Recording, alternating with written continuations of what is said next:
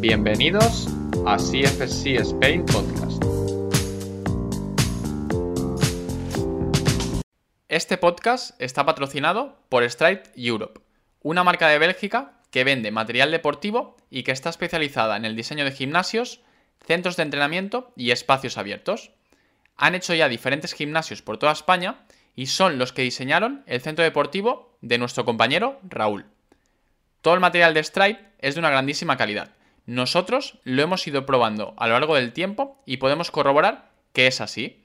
Si estáis interesados y queréis obtener más información sobre ellos, podréis consultar los links que os dejaremos en la descripción. Y ahora os dejo con un nuevo episodio de nuestro podcast. Hola, hola a todos, a todos y a todas, ¿cómo estáis? Eh, nada, hoy toca podcast nuevo. Eh, esta vez probando un formato, un formato distinto que va a ser un solo podcast, es decir, voy a estar yo solo, Raúl. Y la idea de esto es pues hablar de algún tema más concretamente y poder pues eso expandir y que no sea tanto una conversación, sea, sea más bien una reflexión o una explicación sobre algún tema más concreto para poder ir más al detalle. La idea de hoy es hablar sobre programación. En este caso voy a hablar de, cómo yo programo aquí en el centro y, con la idea de, eso, de aportar una, mi perspectiva y poder daros ideas a la hora de organizar vuestras programaciones, ya sea pues en grupo o personales. Yo voy a basarme en cómo programo con los grupos, pero yo creo que, esto se puede aplicar perfectamente a, a personales. ¿vale? Entonces, lo primero que haremos a la hora de programar es escoger cuánto tiempo voy a dedicarle a cada apartado de mi entrenamiento. Es decir, aquí en el centro hacemos entrenamientos de una hora. A partir de aquí yo decido cuánto voy a dedicarle a cada apartado en función de la importancia que le quiera dar a cada apartado de entrenamiento. ¿Vale? Para nosotros, sabéis que desde CFCC, pues dedicamos una parte al, al foam roller, una parte a la movilidad, una parte a la activación y el control motor, una parte al calentamiento dinámico, una parte a la potencia, una parte a la fuerza y una parte a la, resistencia. Entonces, esos son mis apartados y en función de lo que yo quiero darles a mis clientes, pues decido cuánto quiero hacer de cada apartado. Voy a poner ejemplos. Si, si, estuviera trabajando en un grupo de niños, pues quizá el apartado inicial donde trabajamos FOAM, movilidad, etcétera, sería un poco más corto. El apartado de potencia podría ser un poco más largo, porque me interesa eso, que que desarrollen sus capacidades atléticas y después la parte de fuerza también sería más grande y quizá quitaríamos la parte de resistencia porque normalmente serían niños que, entrenan ya suficiente con sus clubes, incluso, incluso hacen también eh, actividades extra, así que podemos dedicarle más tiempo a la fuerza, que es un poco la, la cualidad fundamental que queremos desarrollar en niños si estuviera trabajando, con, tendría, tuviera algún grupo que es más de, población mayor, de gente mayor, de gente jubilados, por ejemplo, en este caso, pues seguramente dedicaría más tiempo al apartado de FOAM, movilidad y demás, porque es gente que, que de por sí tiene una movilidad reducida y me interesa mantener esa cualidad lo máximo posible.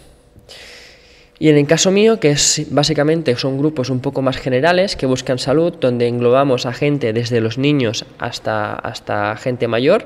Ahora mismo no hay una distinción, en el futuro quizá, quizá la haya. Entonces sí que es un poquito más, más general.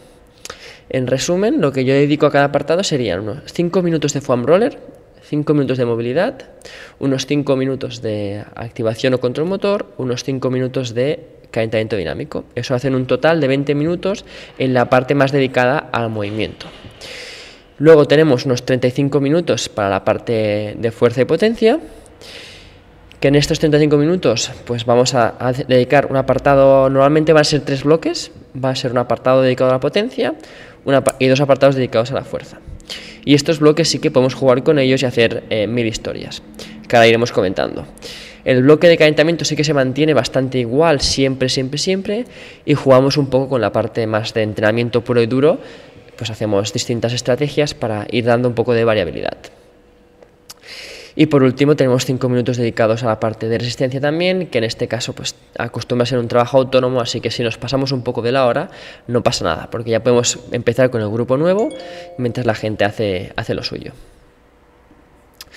Vale, vamos un poquito a concretar. Entonces, eh, En la parte de, calentamiento, la manera de estructurarlo, como he dicho, primero son 5 minutos de foam roller. En esta parte, pues en los primeros días yo les enseño una rutina general de foam y a partir de aquí, pues ellos es una actividad autónoma. Yo no la guío a no ser que haya alguien nuevo que necesita aprendizaje. La gente coge su foam, se estira con las esterillas que ya están puestas en el suelo y hace su rutina. A veces la gente pues cumple la rutina entera o va por partes o incluso hay gente que viene un poco antes y ya empieza a hacer la parte de FOAM y la complementa pues con algunos estiramientos o algunos ejercicios correctivos que, que le hayamos podido dar para, porque hemos visto alguna deficiencia y le hemos pedido que haga un trabajo extra fuera de la sesión. Entonces vienen antes y hacen ese trabajo extra o, eso extra de foam roller o usan otras herramientas como la pelota, una pistola o lo que sea. A partir de esos cinco minutos yo ya entro a sesión y ya empezamos con el trabajo de movilidad. A nivel de escoger el trabajo de movilidad, pues siempre nos centramos en, tres estructuras fundamentales, que serían eh, trabajar la movilidad de hombros o caja torácica, la movilidad de cadera y la movilidad de tobillo. Y vamos combinando estos ejercicios alrededor de, de los meses y demás. Después pasamos a la parte de activación, que normalmente acostumbran a ser ejercicios para de control motor o de cadera o de hombros, es decir, algún ejercicio donde implique mantener una estabilidad central a la vez que movilizamos extremidades, ¿vale? En distintas eh, maneras. Puede ser, por ejemplo, pues un puente glúteos o puede ser un ejercicio de flexión de cadera mientras mantengo la lumbar quieta. O puede ser un ejercicio donde estoy elevando los hombros por encima de la cabeza sin que la lumbar acompañe. Pues este tipo de ejercicios. Y luego pasamos a la parte dinámica, que en la parte dinámica lo que hacemos es eh, meter ejercicios tanto eh, de desplazamiento lineal como lateral o transversal y que impliquen algo de coordinación. Pues pueden haber ejercicios, por ejemplo, de split squat o de peso muerto una pierna, que ya son ejercicios que queremos practicar de cada sesión. Después puede haber cosas más dinámicas como skippings, o correr con las piernas arriba, o tocar con talones en el suelo, o desplazarse, perdón, talones al culo, desplazarse, desplazarse de lado, eh, desplazarse de espaldas, cosas de este tipo. O incluso también metemos las escaleras de agilidad. Y eso haría los 20 minutos. A la hora de programarlo, los calentamientos, bueno, mis programaciones son de, van de mes a mes, ¿vale? En el caso de los calentamientos, lo que yo hago es tres modelos distintos de calentamiento que van reciclándose cada tres meses, así que la gente no repite nada, eh, repite las cosas cada tres meses, entonces la gente, entre comillas, ya se ha olvidado de lo que ha hecho y no tiene esa sensación de repetir constantemente el mismo calentamiento y dentro de cada, de cada, de cada ciclo de un mes hay dos modelos, es decir, hay un A y un B. Esto se hace porque al final la mayoría de gente que yo tengo aquí en el centro viene de dos, dos tres días a semana, entonces lo que hacemos es eh, lunes y martes se hace el mismo calentamiento, miércoles y jueves se hace el mismo calentamiento, el viernes se hace el calentamiento del modelo A, es decir, el calentamiento que se hace el lunes y el martes, y el sábado se hace el calentamiento del modelo B, que es el que se hace los miércoles y los jueves. De, esta manera, la mayoría de gente, cuando viene dos días a semana o tres días a semana, no repite o no suele repetir el calentamiento. Y eh, si lo repite, no pasa nada. Pero esto se hace para que la mayoría de gente no repita el calentamiento. ¿vale? Y así metemos un poquito más de variabilidad, aunque la idea es la misma. Entonces cada mes se cambian estos dos ejercicios, estos dos modelos y hay tres y hay tres modelos distintos, en el sentido de que hay perdón, tres modelos de A y tres modelos de B y cada tres meses se reciclan. A partir de aquí ya empezamos con la parte de fuerza o de potencia, ¿vale? Y en este caso, pues tenemos varias maneras de, de organizarlo. Después de, un año y medio en el centro, lo que a mí me ha funcionado muy bien es eh, partir de la base que nueve ejercicios de fuerza o de potencia son los que me caben en esos 35 minutos. Nueve ejercicios. Entonces, a partir de aquí yo puedo jugar con ellos como quiera. Estos nueve ejercicios eh, tienen que ser tienen que estar equilibrados entre bilaterales y unilaterales. Si yo pongo nueve ejercicios unilaterales, es decir, que van a tener que hacer repeticiones por una pierna y con la otra, o con una mano con la otra, entonces sí que se me alarga demasiado el entrenamiento. Así que tiene que haber un poco de las dos. Por ejemplo, pues si tengo un bloque de tres ejercicios, pues un ejercicio puede ser eh, un press de banca con mancuernas que es bilateral, el siguiente puede ser un ejercicio de piernas que es unilateral, puede ser un split squat, y después puedes coger un ejercicio de core que en este caso podría ser o bilateral, pues una plancha, o podría ser unilateral, como puede ser eh, hacer una plancha levantando los, brazos, ¿vale? Y eso lo vamos combinando. Pues sí que tenemos que asegurarnos de que en cada bloque hay algún ejercicio bilateral y alguno unilateral. Si nos pasamos de unilateral unilaterales, se nos alarga la sesión. Por tanto, tenemos que hacer menos ejercicios. Una vez tengo claro que solo puedo poner nueve ejercicios, ¿cómo los puedo dividir? Vale, normalmente la estructura que más uso, la más sencilla y la estándar para mí serían 3, 3 y 3. Es decir, tres bloques de tres ejercicios y en cada bloque hacemos tres, series. ¿Vale? Eso sería el estándar y el que repito más a menudo. A partir de aquí también le añado variabilidad porque al final estoy haciendo lo mismo, pues les cambio un poco las agrupaciones para que tengan la sensación de que hacen cosas distintas y cada mes van cambiando. ¿vale? Otra variante, por ejemplo, que es la que estamos haciendo este mes, sería 2 en el primer apartado, 4 ejercicios en el segundo, 3 en el tercero, ¿vale? Es igual, son 9 ejercicios, pero cambiamos un poco la distribución para que tengan sensación de que es distinto el entrenamiento. Eh, y después, otra, otra, en este, perdón, en este caso, eh, Vuelvo, vuelvo para atrás, ¿vale? Para aclarar el tema. Cuando, por ejemplo, organizamos 3, 3 y 3, en este caso, teniendo en cuenta que tenemos 35 minutos para hacer toda la parte entera de fuerza, normalmente ya, ya, ponemos el tiempo que vamos a dedicarle a cada bloque. El primer bloque, que es el de potencia, que suele ser más rápido porque el trabajo de potencia es más ágil, si pongo tres ejercicios que serían dos de potencia y uno complementario, este bloque duraría unos 10 minutos, como mucho, a veces dura menos. Eh, y después los otros dos bloques de 3 y 3 durarían unos 12 minutos, más o menos, ¿vale? Pero normalmente trabajaremos por series, así que va a variar un poquito del grupo, de lo ágil que sea. En el caso de que trabajemos por series y haya gente que vaya un poco más rápido que otra, tenemos dos, dos opciones. La gente que termina antes, que haga trabajo extra, es decir, que haga una serie más de algún ejercicio, por ejemplo, o la gente que va un poco más lenta, se le para donde esté, se explica el siguiente bloque y esa persona tiene que recuperar lo que ha perdido, lo que no ha hecho y seguir después con el otro bloque. Así no, ralentizamos, no ralentizamos el grupo, no perjudicamos el grupo y todo el mundo trabaja lo que tiene, lo que, tiene que hacer. ¿vale? Hay gente que hará un poquito más, hay gente que intentamos siempre que todo el mundo haga por lo menos lo mismo. Y si alguien se retrasa, no pasa nada, ¿vale? Que, vaya, que, luego, que luego lo recupere. Y después, en el caso, por ejemplo, que distribuyamos distinto, que hagamos, por ejemplo, dos ejercicios, 4 y 3, eh, tenemos que tener en cuenta que el de 2 va a ser mucho más rápido, suelen ser unos 5, 6, 7 minutos, y después el de 4 en vez de 12 minutos va a ser un bloque de 14 minutos, y el de 3 12 minutos. ¿vale? Eso siempre hay que tenerlo anotado y claro para cuando vais mirando el reloj de la sesión, ver si vais a tiempo o no, sobre todo si trabajáis por series, porque al no marcarlo por tiempo, tenéis que estar pendiente vosotros de apretar a la gente, de terminar cuando tienen que terminar y no alargar eh, los bloques, porque entonces se os come el tiempo para hacer las demás cosas o se os juntan los grupos, ¿vale? Así que hay que tener claro los timings. Aún así, como que nosotros, yo lo que quiero priorizar es siempre la intensidad, es decir, que, los ejercicios sean intensos. Prefiero siempre trabajar por series porque al final lo que busco es eso, que en cada ejercicio la gente entienda eh, y se acerque al fallo técnico. ¿vale? Es decir, que ya que vienen poco, que es decir, dos, tres días a la semana, entrenan una hora, que también es no es un volumen muy alto, pues que el entrenamiento sea intenso, ¿vale? sobre todo intensidad, que ganen fuerza, que es lo, lo principal. Por lo tanto, no hacemos tanto el tema de trabajar por tiempos porque al final eso perjudica un poco la intensidad simplemente por acumular volumen. Pero, dicho esto, también de vez en cuando metemos AMRAPs, ¿vale? O circuitos de densidad. A esto me refiero que sí que marcamos un tiempo, por ejemplo, lo que hemos dicho de 12 minutos, en vez de trabajar a tres series, trabajamos a 12 minutos, salga lo que salga.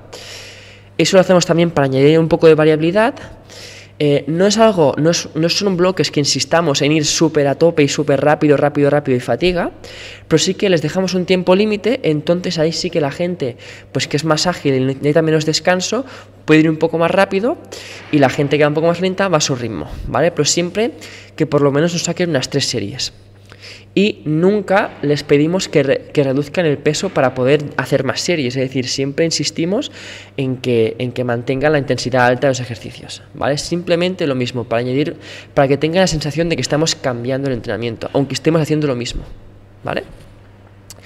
Y luego, como he dicho, por ejemplo, eh, entrenamientos tipo EMOM o cosas de este estilo, eh, no, no, no lo hacemos nunca, porque al final a nivel de distribución es un poco más difícil. Eh, yo como entrenador, si, si, pongo tiempos en los ejercicios, tengo que estar más pendiente del tiempo que de corregir a la gente. Si yo les dejo trabajar por su cuenta, por series o por ejemplo un AMRAP, yo puedo estar paseándome y que haciendo correcciones e individualizando el trabajo de cada persona.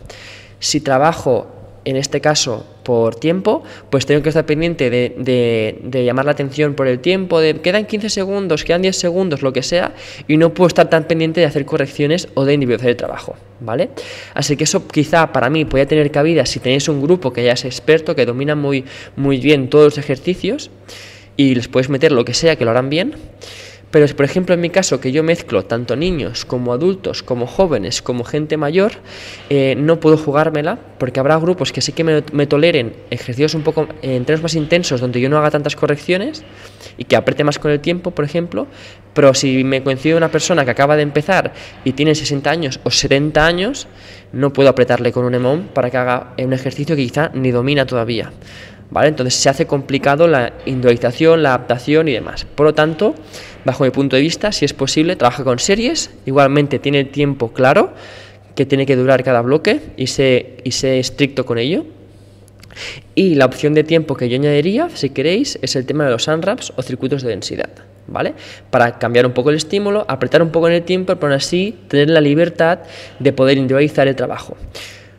Eh, por ejemplo, cuando toca un bloque donde hay un AMRAP y me viene una persona nueva, esa persona no hará AMRAP porque yo no quiero que tenga eh, el que le apriete el tiempo y quiera hacer las cosas rápido, sino en este caso yo quiero que haga las cosas bien, que aprenda los ejercicios y que haga las regresiones que tocan. Por lo tanto, el grupo puede estar trabajando a 14 minutos las series que toquen y esa persona igualmente va a hacer los ejercicios que tocan o una adaptación, pero va a ir solo a dos series o a tres series, ¿vale? Es un tipo de entrenamiento que, aunque estén trabajando por tiempo, la gente que yo quiera me permite adaptarlo a que no trabajen por tiempo. Así que siempre adaptamos en función de la situación. Vale, dicho esto, pues eh, hemos usado eso, pues hemos usado entrenos donde hemos hecho 3-3-3, entrenos de 2-4-3 y después entrenos con AMRAP donde hemos hecho eso, pues un bloque de 2, un bloque de 4 ejercicios en AMRAP, por ejemplo, de 14 minutos y ellos van haciendo y después un bloque de 3 que va a repetir a series. O hemos hecho un 3-3-3 donde eh, los, tres, los tres primeros ejercicios de potencia, que en el caso de potencia nunca hacemos AMRAP porque queremos que se hagan bien, eh, eh, por ejemplo, los dos bloques de fuerza después, los de tres ejercicios y tres ejercicios, en este caso, pues hacemos dos AMRAPs de 12 minutos. Y en este caso sí que marcamos el tiempo y tienen que ir a tiempo. igualmente, eso mantenemos la intensidad. Pero como ejemplos de variantes que, que hemos ido haciendo durante el año. Y eso lo vamos intercalando. Pues un mes es un 3-3-3 por serie, el siguiente mes es un 2-4-3 eh, por series, en el siguiente mes es un 2-4-3 y metemos un AMRAP la siguiente puede ser metiendo dos AMRAPs o volviendo a, hacer solo series a tres, a, tres, a tres ejercicios y vamos variando. Al final es, lo, es, el mismo volumen de trabajo, son nueve ejercicios, acostumbran a ser también alrededor de tres series, hagas AMRAPs o no, así que más o menos se mantiene igual todo, simplemente damos una sensación de cambio. Dicho esto, a la hora de, seleccionar, de seleccionar los ejercicios, ¿vale? En el calentamiento ya hemos comentado un poquito por encima cómo lo seleccionamos. Después en la parte de entrenamiento, en la parte de fuerza y potencia, hemos dicho que tenemos nueve ejercicios. Vale, pues dos ejercicios estos nuevos siempre van a ser dedicados a la potencia. Y va a ser uno de tren inferior y uno de tren superior. Los de tren superior pues pueden ser cualquier lanzamiento de, pelota medicinal contra la pared, contra el suelo, de lado, de cara, por encima de la cabeza, rotando, ¿vale? Cualquier variante que queráis meter desde el suelo, de pie, en posiciones de desplazamiento, pues tenéis infinidad de variantes, ¿vale? Pues con eso vamos jugando. Y luego de tren inferior, pues tenemos todo lo que sean saltos, pues al cajón, en el suelo, con una valla, y eso podemos cambiarlo en el plano, pues que sea de cara, de lado, incluso rotando en el aire. Y luego también podemos meter ejercicios con las kettlebells, como puede ser un kettlebell swing, ¿vale? Estas serían mis opciones normalmente. Son dos ejercicios de los nueve. Después de estos dos ejercicios, normalmente tenemos obligatoriamente cuatro ejercicios que corresponden a cada uno de los, de los patrones de movimiento básicos. Es decir, voy a meter siempre en cada entrenamiento un ejercicio dominante de rodilla, un ejercicio dominante de cadera, un ejercicio eh, de, de press y un ejercicio de tirón. Estos son los cuatro principales. Entonces ya tendríamos seis ejercicios. Me quedan tres ejercicios. Estos tres ejercicios van a ser o un ejercicio de core, que ya puede ser antiextensión, antiflexión lateral o antirotación, o un ejercicio que puede ser eh, complementario, como puede ser ejercicios de gemelos, que no, no, entran dentro de los patrones básicos de movimiento, pero también son importantes, pero algún ejercicio de, de gemelos, o puede ser también ejercicios correctivos o preventivos, pues algún ejercicio de estabilidad de hombro con la kettlebell o con, o con poleas, o algún ejercicio de cadera donde estemos trabajando los flexores, los aductores o los abductores, ¿vale? Cosas de este tipo de eh, musculatura un poco más pequeña que tiene función de estabilizadora, pues hacerle, darle un trabajo específico, ¿vale? O a veces incluso, pues si hemos hecho un patrón de press eh, horizontal, pues le podemos complementar con uno vertical, ¿vale? Es decir, meter algún trabajo complementario a los cuatro principales. Y así ya tenemos la selección de los nueve ejercicios y esto va, va cambiando. Y igual que los calentamientos, los entrenamientos en mi caso eh, duran un mes entero. ¿Vale? cada mes vamos cambiando. Son bloques de cuatro semanas. La gente eh, puede, tiene la opción de cogerse los, sus programas y en ellos apuntar los pesos y ver cómo va progresando semana a semana. Y después va agrupando todos los meses y puede ir viendo dónde estaba y cómo está ahora. Y va comparándose un poquito. Dentro de este mes las progresiones son muy sencillas. Va, a depender un poco del mes, ¿vale? Pero hay meses que, por ejemplo, lo que hacemos es progresar en repeticiones.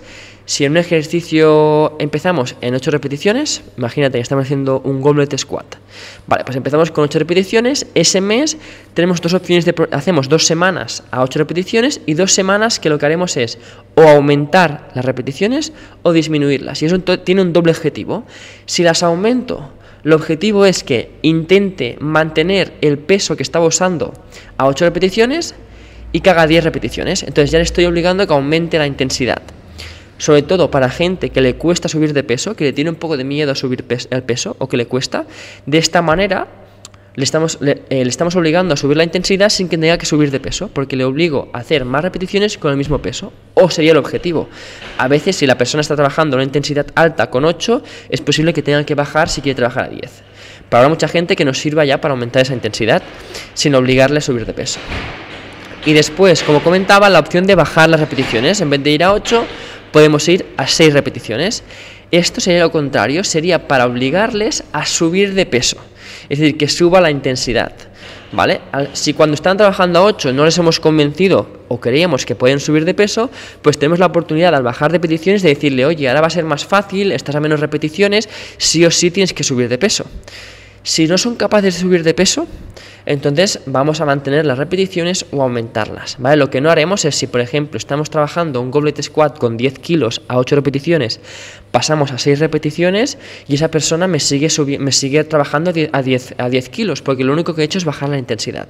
Entonces vamos a intentar subir el peso y si por lo que sea no puede porque ya estaba trabajando muy justo a 8 repeticiones con 10 kilos, pues entonces le mantendremos las repeticiones o las subiremos. Por el objetivo sería subir de peso, si no, no nos sirve de nada.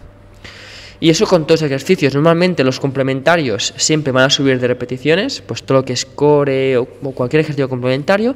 Y los principales vamos a ir jugando entre bajar repeticiones para que sea un poco intenso, que en este caso, en este, en este caso solo bajamos a 6 o a 4, no bajamos de 4. Y en el caso de, la, de cuando subimos repeticiones, subimos a 10 o a 12, no más de 12. Eso sería más o menos como yo trabajo. Y dentro de la semana Normalmente, eh, en mi caso, como que trabajamos con una aplicación y la gente se apunta cuando quiere, viene cuando quiere.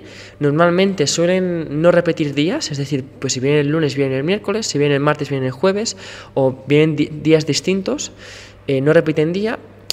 Eh, pues hay dos modelos, hay tres modelos de entreno, ¿no? un A, un B y un C. Pero en mi caso, como que tienen libertad, y sí que es cierto que hay gente que por lo que sea repite días y pueden venir un lunes y un martes seguidos.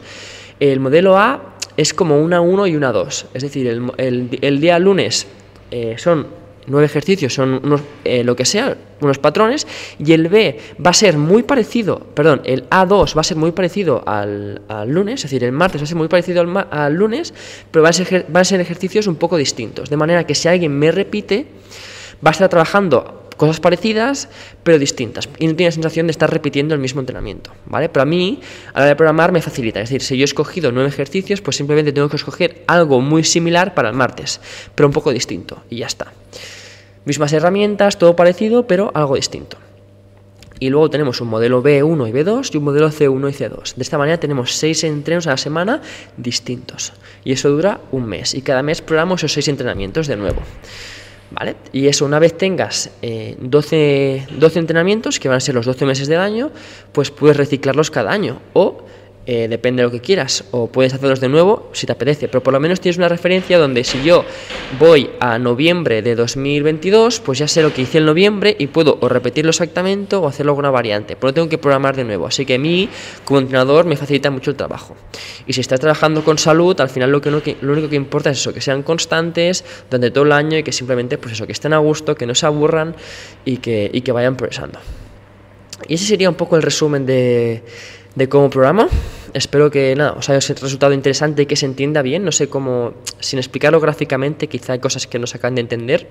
Si hay dudas, os animo a que me lo pongáis tanto pues, por Instagram, en, en nuestro Instagram CFC Spain, o si no, en el mismo podcast como preguntas. Y si tenéis preguntas concretas de lo que he comentado, eh, eso lo podéis preguntar y lo, podemos sacar en algún podcast eh, eh, futuro.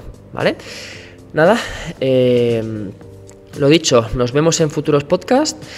Eh, recordad que siempre tenemos disponible las, formaciones online y que pronto sacaremos también el, nuevo, calendario de 2024. Así que estad atentos que, que habrá novedades. Adiós y gracias.